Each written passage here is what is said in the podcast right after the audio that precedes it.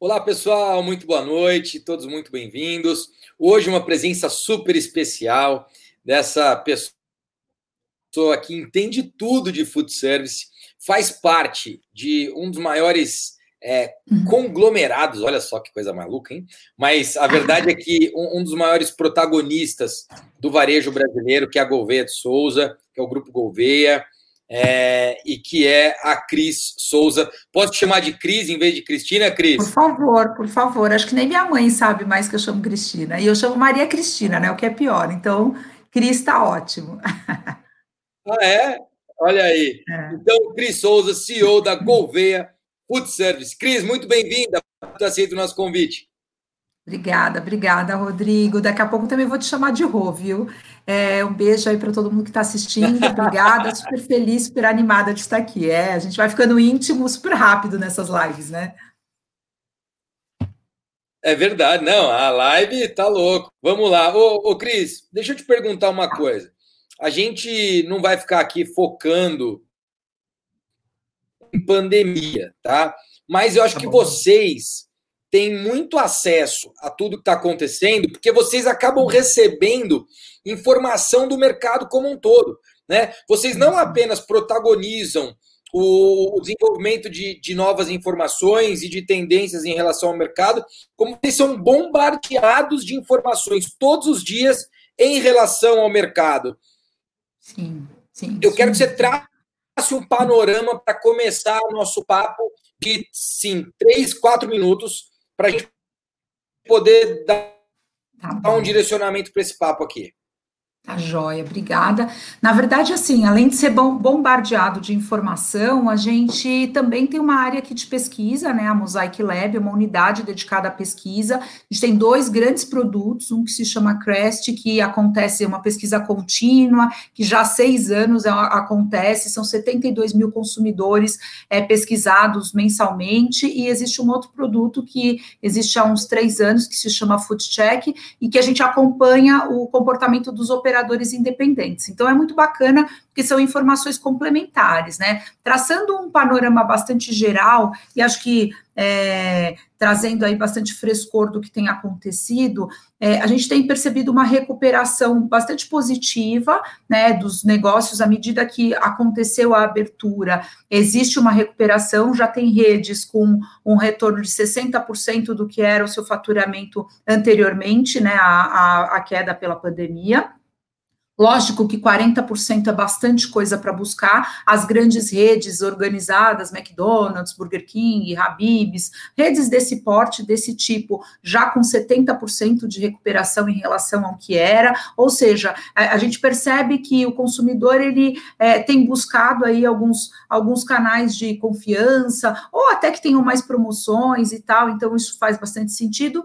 E dentre os operadores, é, esse outro produto que a gente tem que pesquisa né, o comportamento de compra desses operadores, a gente viu a padaria como um canal super resiliente durante todo o processo de pandemia e uh, especi especialmente os restaurantes independentes ainda sofrendo bastante para se recuperar. Então, o cenário ainda é esse, lógico que é, eu estou falando que tem gente que está com 60, tem gente que está com 70, mas com certeza tem alguém aí sofrendo muito, porque isso é tudo, eu estou falando de números médios, né? Mas a gente está enxergando com boas perspectivas, e desses números também estão expurgadas as pessoas que já fecharam, que infelizmente não é pouca gente, né? A gente tem acompanhado também os fechamentos aí já na casa de 15, 20%, é, segundo as grandes associações. Então, é, é um período de muito otimismo, mas também ainda de aridez, né? É verdade, Cris. Eu, eu quero contribuir com seus números aí e trazer rapidamente um pouco sobre a Boali. Agora em setembro, é, acho que é importante só para contextualizar e falar, quando a gente fez a, uma, uma perspectiva de cenário é, lá em março, em 30 de março, Aham. a gente apresentou para os franqueados uma perspectiva e fizemos um teste de resistência em relação à nossa rede. É, primeiro, a gente, naquela época, a gente mostrou que ficar fechado abril, ou ficar fechado abril, maio e junho, não era 3 vezes X, era X mais 40%. Ou seja, aham, aham. Se, eu te, se eu tivesse resistência para ficar fechado em abril, eu ficaria fechado até junho. Né? Então, Aham. ali foi muito interessante porque a gente teve uma percepção diferente de quem é, falou: bom, teoricamente eu consigo, é, consigo ficar fechado mais tempo do que eu imaginava. Segundo, uhum. naquele momento, a gente já tinha também anunciado uma suspensão importante de royalties e FPP por seis meses para pagamento em 2022. Então, a gente já tinha Uau, também dado a nossa contribuição do fluxo de caixa. E aí, algumas Sim. coisas aconteceram e foi muito interessante. Nesse teste de, de resistência, logo na sequência, a gente fez o seguinte: se a gente voltar, a gente voltar com 30, e aí a gente for para 40, a gente for para 50, se a gente chegar em 70% referente a setembro do ano passado, é gol. É isso aí, é isso aí. Estamos de volta no jogo, né? Para mim ficou tudo preto aqui. É. Não sei o que aconteceu. Cris, você está comigo? Tô, você está me ouvindo? Tô. Você está congelado para mim, Rô. Ficou tudo preto aqui para mim, eu não sei até onde você me. Eu ouvi você dizer que se até setembro a gente chegasse com 70% do, Puxa do setembro do ano passado, aí parou. Foi. Voltou? Ah, legal. Então, aí, era 70%, era, era um número maravilhoso, né? E aí, qual é a boa notícia? A gente está em 82, Cris. 82% Uau, está fechando setembro. É muito, muito, muito. Então, assim, ó, muito feliz, né? Porque, obviamente, não foi fácil, foi difícil pra caramba.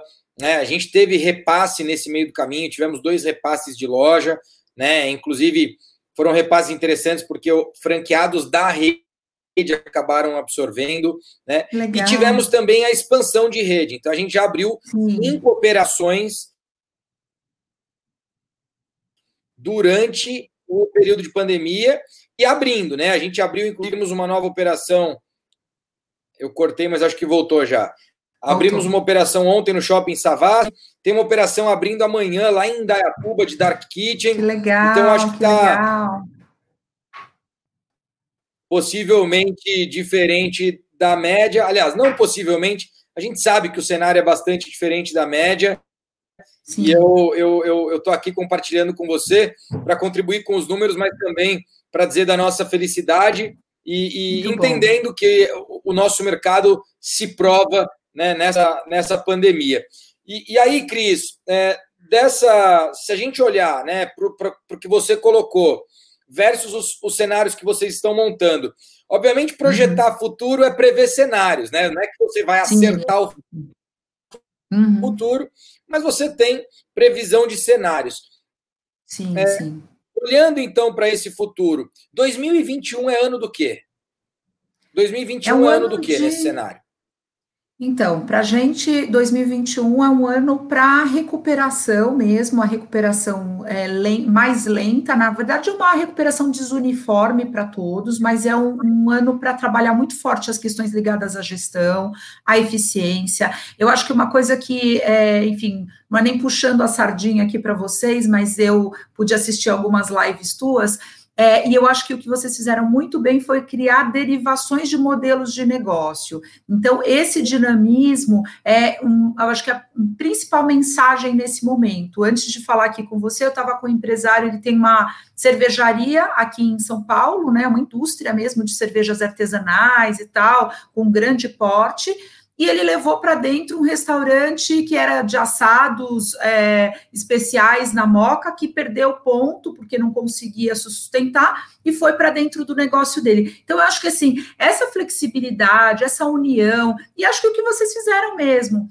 eu tenho uma Boali para cada momento ou para cada experiência que o cliente busca. Então, é, isso é muito bacana, isso é muito interessante, e é isso que está acontecendo. Outros, outras marcas também, acho que posso citar a Companhia Tradicional de Comércio, que lançou uma pizza Brás, né, que é aquela pizza tradicional que a gente se arrumava para sair de casa, porque não queria nem pedir o delivery de tão especial que era, que agora você pode comprar a pizza refrigerada e finalizar na tua casa do seu jeito. Então, acho que esse, essa inteligência, essa flexibilidade é o que vai diferenciar os homens e os meninos e as mulheres das meninas também nesse período de recuperação do food service. Eu acho que a nossa criatividade é, brasileira posta à prova aí de novo.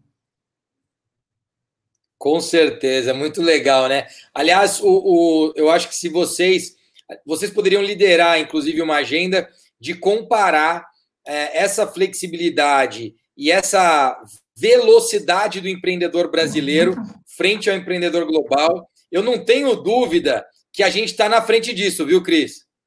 Tá mesmo, tá mesmo. Eu fiz várias lives nessas duas, duas últimas, dessas últimas três semanas, com o pessoal, fiz de Gramado, fiz do Rio de Janeiro, fiz aqui de São Paulo, de negócios específicos. Fiz só com hotelaria, fiz só com restaurantes, restaurantes tradicionais, bares do Rio, tipo Barurca, coisas desse tipo, o pessoal de Gramado e Canela, com um turismo bem regional, com aquela característica. E aí a gente fez uma grande coletânea do que está acontecendo no mundo, e aí a gente apresentava e depois abria para um debate, workshop mesmo, mais gostoso do que ficar ali dando aula. Menino, assim, o que o povo faz de levar café na cama para o cliente com coisas incríveis, até montar cesta de piquenique é, com vários produtores, pequenos produtores, para salvar o pequeno produtor, para salvar a pousada e para gerar ainda algumas outras oportunidades. Super, super legal. Então, é, é isso que você está falando. A gente fez também, agora em agosto, uma, uma pesquisa global. Depois eu vou mandar esse material completo para você, porque foi sensacional. O Mosaic fez. Foram 5.023 pessoas em 17 países. E aí, assim, o grande boom é o consumidor Uau. mais positivo. E aí a gente tem um recorte só do Brasil. O consumidor mais positivo do Brasil nesse momento, com mais perspectivas, é do centro-oeste brasileiro. Fica de olho aí para a expansão, viu? consumidor mais positivo. Pô, isso é notícia é, boa, é. viu? Isso é notícia boa. Totalmente. Totalmente, A gente está mirando aqui uma expansão ali no Centro-Oeste importante. A gente está mirando uma, uma, expansão importante para o Centro-Oeste. Que bom, que bom. Pode legal, considerar na legal. agenda de bacana, fato. Boa notícia. É, muito bom, muito bom. Ô, Cris, digitalização tá. é sem dúvida é, é sem dúvida uma condição sine qua non né, para a galera que vai querer ficar vivo. Né? E eu, Sim, eu tenho verdade. dito que a, a, digitalização, ao contrário do que uma galera pensa que é tecnologia, digitalização é um comportamento, é uma cultura. Né? Digitalização precisa fazer parte da cultura da companhia. Né? É, o que, que, vocês estão. É, como é, como é que vocês têm trabalhado isso né, dentro da Gouveia e com os varejistas que, que trabalham com vocês para poder acelerar esse processo de digitalização? Vocês criaram alguma ferramenta específica para isso? Eu sei que tem o uhum. Caião aí, que é um craque, né? Trabalha também a área de inovação. Eu, eu sei que tem o projeto uhum. da Omnipox o nosso querido amigo Hirai. Só tem gente muito boa nessa Gouveia, viu? O dia que eu for muito fera, eu vou receber um convite para estar aí no meio. Opa, opa, opa, já está convidado, já está convidado, pelo amor, pelo amor. Você, bom, você, antecipou aí três grandes blocos, né? O Caio, ele, a gente acabou de sair do Global Retail Show. O Caio, ele é o responsável pela área de tecnologia, né? A Gouveia Tech. Ele fez alguns painéis maravilhosos com um olhar muito de varejo e agora a gente está decupando isso e olhando as aplicações para o food service, até porque o varejo está num outro estágio, né? Quando a gente pensa dados, quando a gente pensa digitalização mesmo, o, o o varejo, de uma forma geral, está uns três, quatro passos à frente do food service. Mas eu acho que tem uma coisa que você colocou que eu concordo plenamente, que a tecnologia ela tem que ser invisível. Ela tem que ser tão gostosa que ela te abraça. Ela não pode efetivamente conflitar. Dentro da Gouveia, eu sou a head de um projeto de implementação de PIX, em é, negócios de, de, de, food service. Na verdade, a gente é, tem um olhar muito forte para o elo intermediário do food service, que são os distribuidores de alimentos. Eles vão poder liderar muito fortemente essa questão da implantação do PIX e de redução de tarifas. Então, o PIX, em geral, ele vai trazer um benefício tão grande para nós como operadores. Primeiro que a gente vai poder ter dados dos nossos clientes, depois que a gente vai poder reduzir nossas tarifas, seja pagando o boleto, porque cada cada boletinho são quatro reais, dois reais, enfim, tudo isso, seja em tarifas bancárias, transferências. Então, isso tudo é, é bastante rico. E, além disso, a gente tem o Hirai mesmo com a loja autônoma, uma solução é, plug and play, né? Praticamente ali você pode colocar o que você quiser, você pode ter uma boalha ali, né? É, se, se já não está ensaiando aí, com certeza vai estar tá pronto para isso. Estamos, estamos muito quentes nesse projeto. É, tô sabendo, tô sabendo. Eu não queria antecipar, mas você que é o dono do projeto já contou. Então, é, a gente está muito animado com isso e acho que é o futuro, né? Hoje eu almocei com a Janice aqui da área de shopping centers e a gente estava falando toda a conveniência que um shopping center tem é, as pessoas vão querer levar para o condomínio da casa delas, vão querer levar para proximidade, para a praça perto da casa delas. Então, talvez a gente vai ter que olhar uma digitalização mais ampla do que simplesmente dentro dos malls. E aí, de novo, a flexibilidade dos modelos de negócios é o que vai nos fazer vencedores, né? Legal. O Cris, a gente, é, antes da pandemia já, vinha com um crescimento muito importante no delivery, mas muito importante Legal. mesmo. Assim, para você ter uma ideia, a gente cresceu cinco vezes o delivery de janeiro de 2019 comparado a janeiro de 2020. Né? Então, a gente uhum. chegou ali em janeiro de 2020, o delivery já batendo 20% é, do nosso faturamento, né? que já era uhum. bastante. Obviamente, Sim. durante a pandemia, abril e maio foi 94%, 96%, é, uhum. e depois Junho, esse número começa a, a regredir, obviamente. Agora, em, em agosto, a gente bateu 60% de delivery e já em setembro esse número vai baixar para 52%. Então, a gente já está quase equilibrando o balcão, 54% delivery. A gente já está quase uhum. equilibrando o balcão aí no delivery.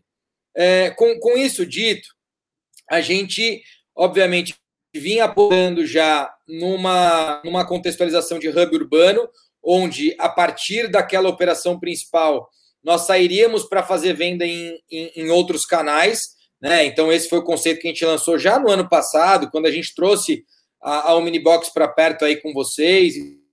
Sim. E tudo mais. Micromarket, boalha imóvel e por aí vai.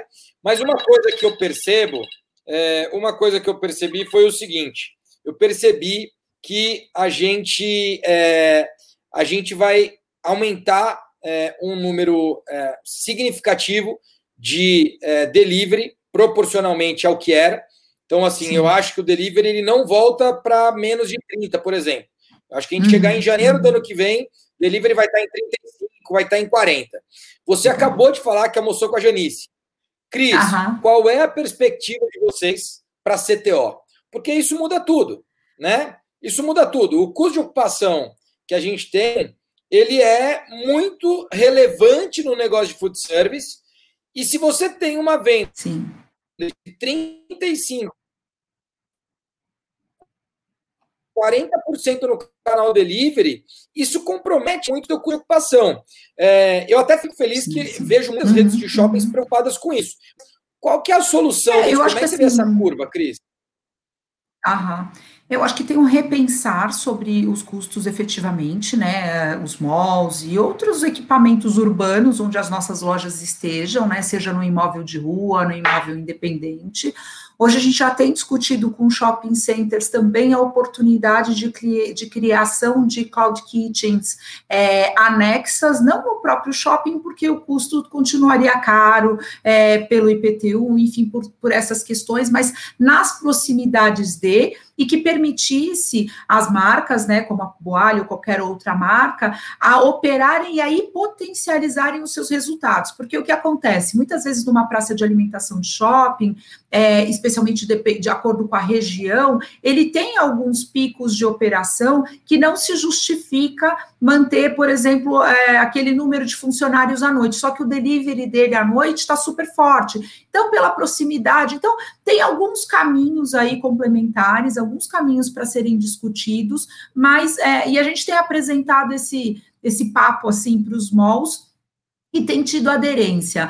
É, o que a gente tem falado muito é de que, bom, se você não oferecer estruturas, cloud kitchens não param de crescer. Você conhece alguns empreendedores aí importantes, algumas marcas, né, que já estão fortes aí no mercado, é, e que pretendem ainda ter uma expansão importante. A Euromonitor soltou um dado, acho que há um mês, um mês e pouco atrás, de que é um mercado mundialmente falando de 3 trilhões de dólares. Então, assim, é muita coisa, é muito dinheiro, é muita oportunidade aí para a gente é, poder explorar ainda, mas com uma taxa de ocupação plausível para esse modelo de negócio. Mas eu digo, taxa de ocupação e uma revisão de custos de funcionário, uma revisão de custos de ocupação e até o repensar de algumas jornadas. Faz sentido eu manter uma loja aberta num horário que tem zero fluxo ou que tem fluxo nenhum? Talvez se eu fechasse ali aquela loja virasse uma dark kitchen, ia me dar mais oportunidade de atender, e aí tem situações como o delivery center, ali é, atuando fortemente para poder ajudar no escoamento desses pedidos. Eu estava aqui buscando um dado que eu queria comentar com você, abrindo aqui até uma apresentaçãozinha, porque o Brasil é o país do takeaway, né, do para viagem culturalmente, a gente tem essa fortaleza muito grande. E eu começo também a defender, né? A gente começa a defender aqui na Gouveia Food Service a oportunidade de criar cloud kitchens atreladas a drive-thru, é, Rodrigo. Porque o brasileiro que olha para um pedido de 40 reais ele tem que pagar 15 de frete, hum, e às vezes é do lado da casa dele, ele pega a bike dele, no teu caso, que é um produto saudável, eu já estava no parque, eu só peço, pedi antes pelo aplicativo, só peço e pago. Isso não muda aonde você vai estar. Tá. Eu não me incomodo de passar que você está numa rua menos chique, menos sofisticada. Eu quero pegar. Então, assim, o brasileiro tem muito essa cultura do takeaway, mais forte até em algumas regiões do que o próprio delivery. Até porque a infraestrutura para o delivery é muito pesada, né? Eu tenho que ter motoboy, eu tenho que ter entregadores, e algumas regiões brasileiras são abandonadas pelos aplicativos porque não tem quantidade de pedido e tudo mais suficientes. Então, o para viagem, né? O takeaways é, é muito forte. Então, é uma provocação aí para o povo pensar em integrar mais um dos canais aí. Muito legal o teu comentário eu acho até que você está levantando bola para eu cortar aqui, né? Mas é o seguinte: é, a gente a gente colocou algumas coisas aí que vai super, super ao encontro, né? Primeiro, a gente colocou os micromarkets agora dentro das operações. Não sei se você viu a foto é, da nossa operação de BH que inaugurou ontem. A gente está com micromarket lá dentro, né? Então você consegue fazer takeout é, não só o takeout, mas como você também consegue fazer grab and go. Né? Esse é um uhum. ponto.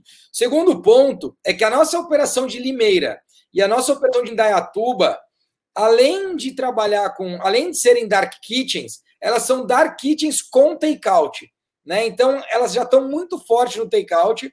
E eu posso te dizer que cada dia que passa, a venda balcão, que não é balcão, é um takeout, porque a, sim, o cliente sim. já fez a compra, ela uhum. cresce justamente porque a gente percebeu o seguinte: eu não preciso ficar pagando taxa, né? Eu não preciso pagar é taxa isso. de entrega. Eu mesmo vou lá, pego, eu estou muito perto, eu vou lá, pego. Então, é, eu não tenho dúvida que o, o take-out vai crescer a cada dia e a gente vem isso. olhando isso com muita força. Mas, Cris, uma observação que eu quero fazer também, entrando num outro ponto que eu sei que você é craque, que é supply, é assim: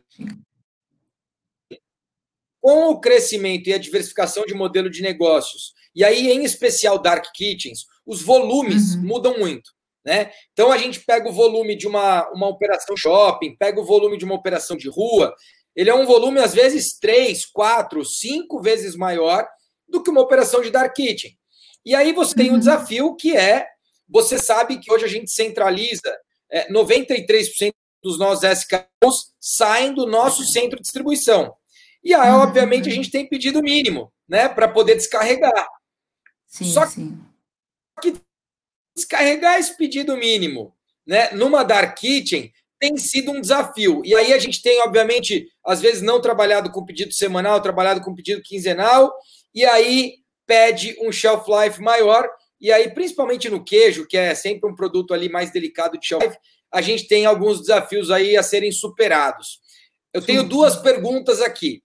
A primeira, né, como é que você está olhando é, em relação a essa solução de distribuição e logística para esses novos modelos de negócio que estão começando a tomar conta?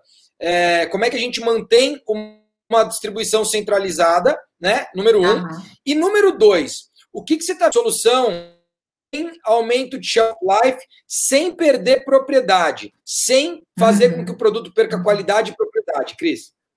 Sim, legal. Vamos lá, vamos por partes, né? Eu acho que assim, a primeira questão aí ligada à distribuição é, já, já começa a acontecer, eu acho que como o baque no food service foi para todo mundo, né? Porque quando a gente teve a situação de greve de caminhoneiros, um, um elo da cadeia sentiu, outro sentiu menos, enfim, dessa vez foi horizontalizado.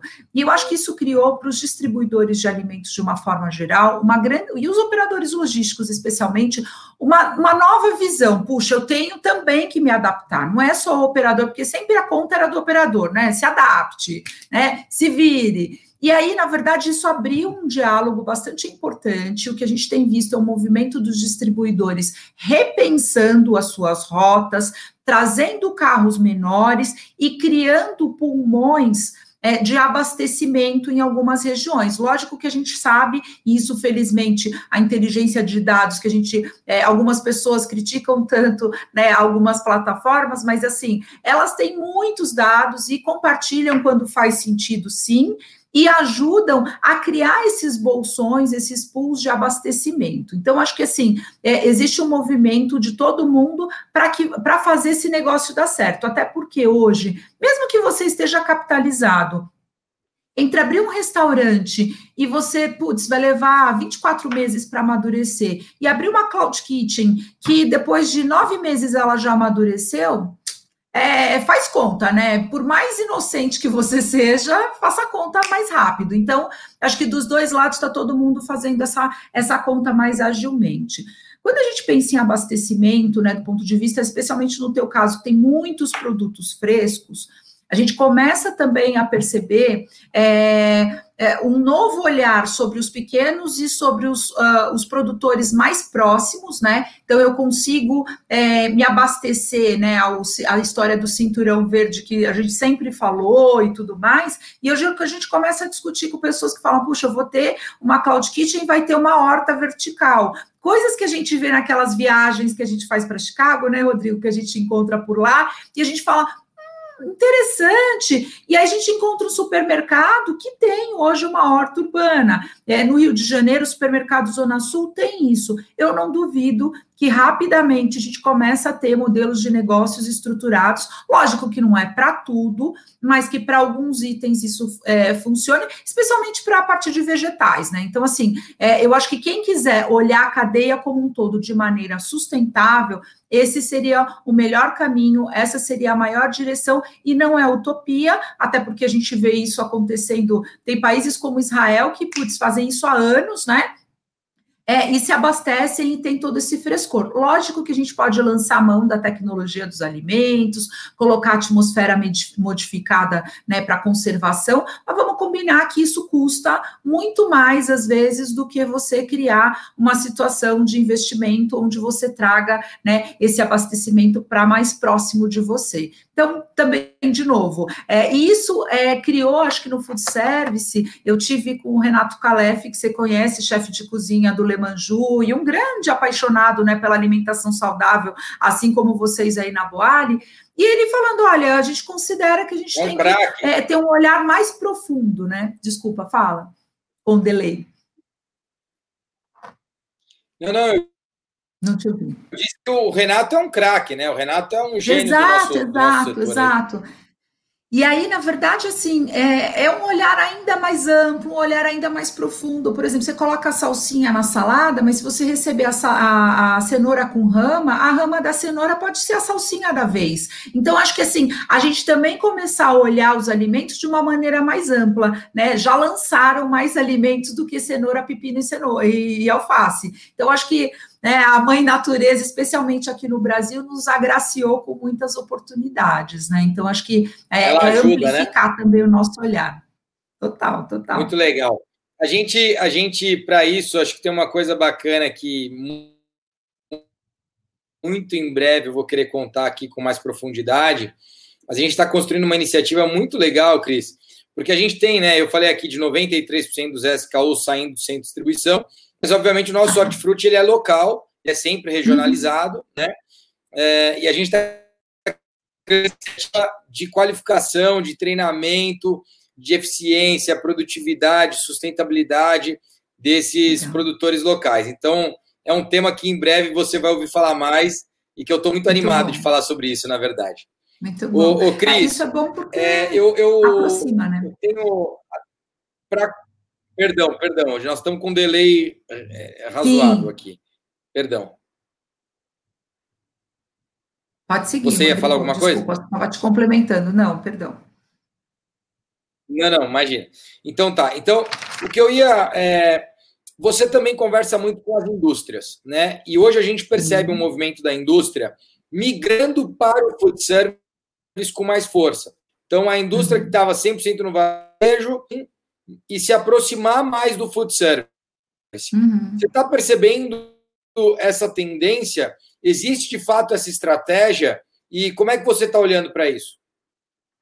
É engraçado porque é, nesse momento a gente tem dois grandes movimentos. As indústrias que já estavam no food service tendo que se justificar internamente é, para manter suas equipes, porque o mercado diminuiu, enfim, é, questionando as suas estruturas e outras indústrias que não estavam nesse jogo olhando como uma oportunidade super atraente. Então, por exemplo, Mondelez lançando recentemente chocolates é, para aplicação em food service. Arcor também parece que vai fazer esse movimento. Então, a gente começa a perceber outras empresas de portes diferentes, de é, visões diferentes, enxergando o food service. Eu acho que o grande ponto, Rodrigo, é uma modificação do nosso hábito de consumo, né? Hoje no Brasil, aí de novo falando lá de Crest, quando a gente compara, né, historicamente, menos de 30% dos brasileiros fazem alguma alimentação fora do lar diariamente, né? Então, assim,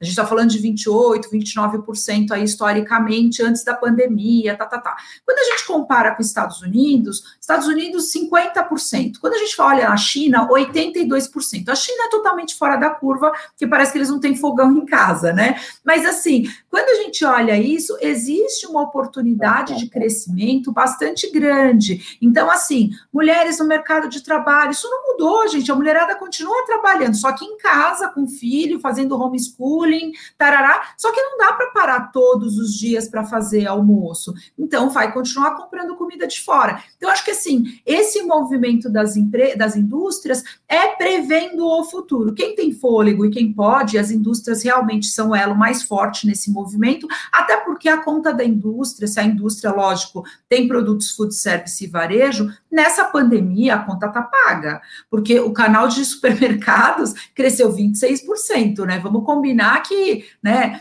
é, dados do mês passado, 26% de crescimento acumulado. Então, pessoal está feliz. Então, realmente, também quem estava fora do jogo, dá para olhar o food service e também se arriscar, também se aventurar, dá para fazer um investimento nesse setor. Mas eu fico bem feliz, viu, Rodrigo? Até porque o food service, você vai lembrar disso, você está aí acostumado, a gente tinha que convencer algumas indústrias a fornecerem produtos para nós, né? E agora não, a gente vai ser procurado, é então isso é, é bastante positivo, né? Não, é, é, é bastante impressionante o, o, volume da procura da indústria é, aqui com a gente. Tá, tá bem interessante esse movimento.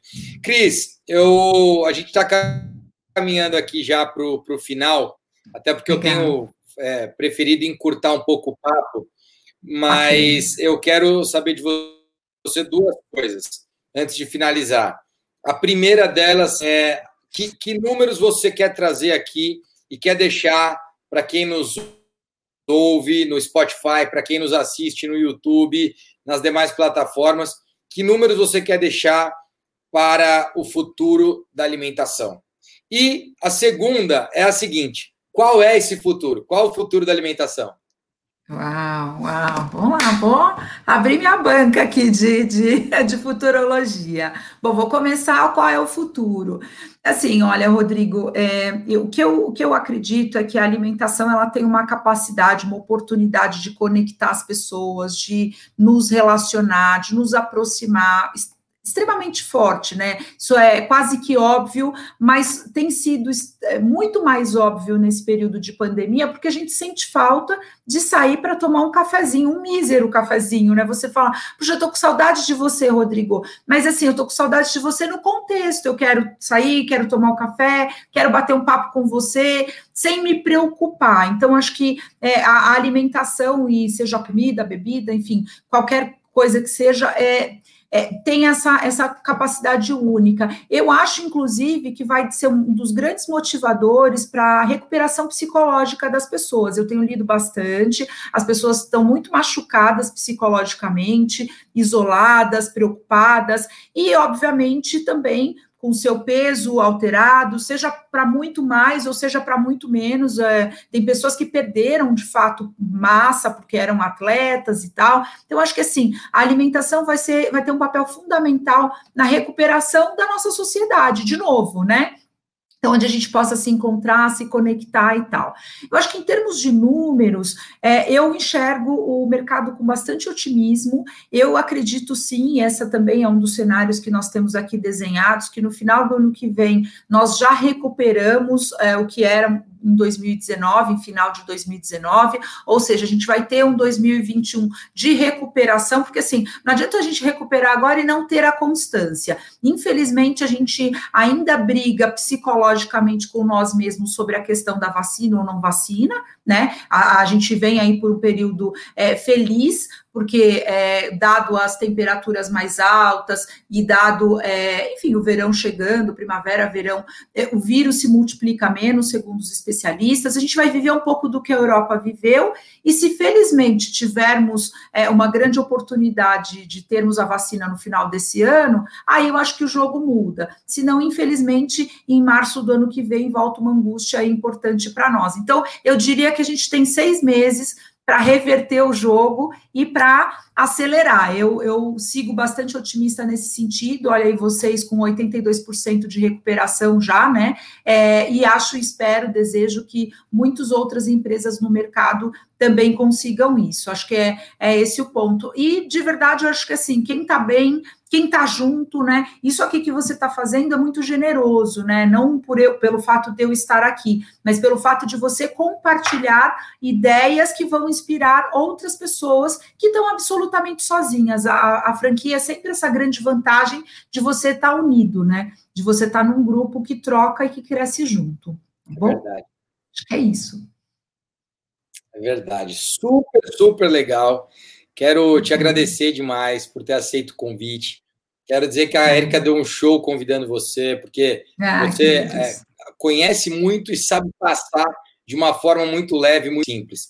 E também quero, faço questão aqui, deixar registrado a minha admiração e o meu carinho pela Gouveia, por todo o grupo, ah, por todos obrigada. os profissionais. Tenho tido muito contato com o Hirai, que é um craque, com o Caio, né? e, e, posso dizer que para mim é sempre uma honra e um orgulho muito grande estar perto de vocês. Estar é. perto de vocês é aprender por osmose. Então, ah, muito obrigado por tudo que vocês fazem pelo varejo, pelo Brasil. Gente, a gente está junto sempre. Contem comigo, porque a gente está sempre contando com vocês. Obrigada, obrigada de coração também. Beijo bem grande, viu? Obrigada aí todo mundo que está assistindo também. Valeu. Obrigado, Cris. Oi. Um beijo para vocês. Um abraço para a turma do Gouveia, da Gouveia. Valeu, pessoal. Obrigada, Até a próxima semana. Beijo. Tchau, tchau. Tchau, gente.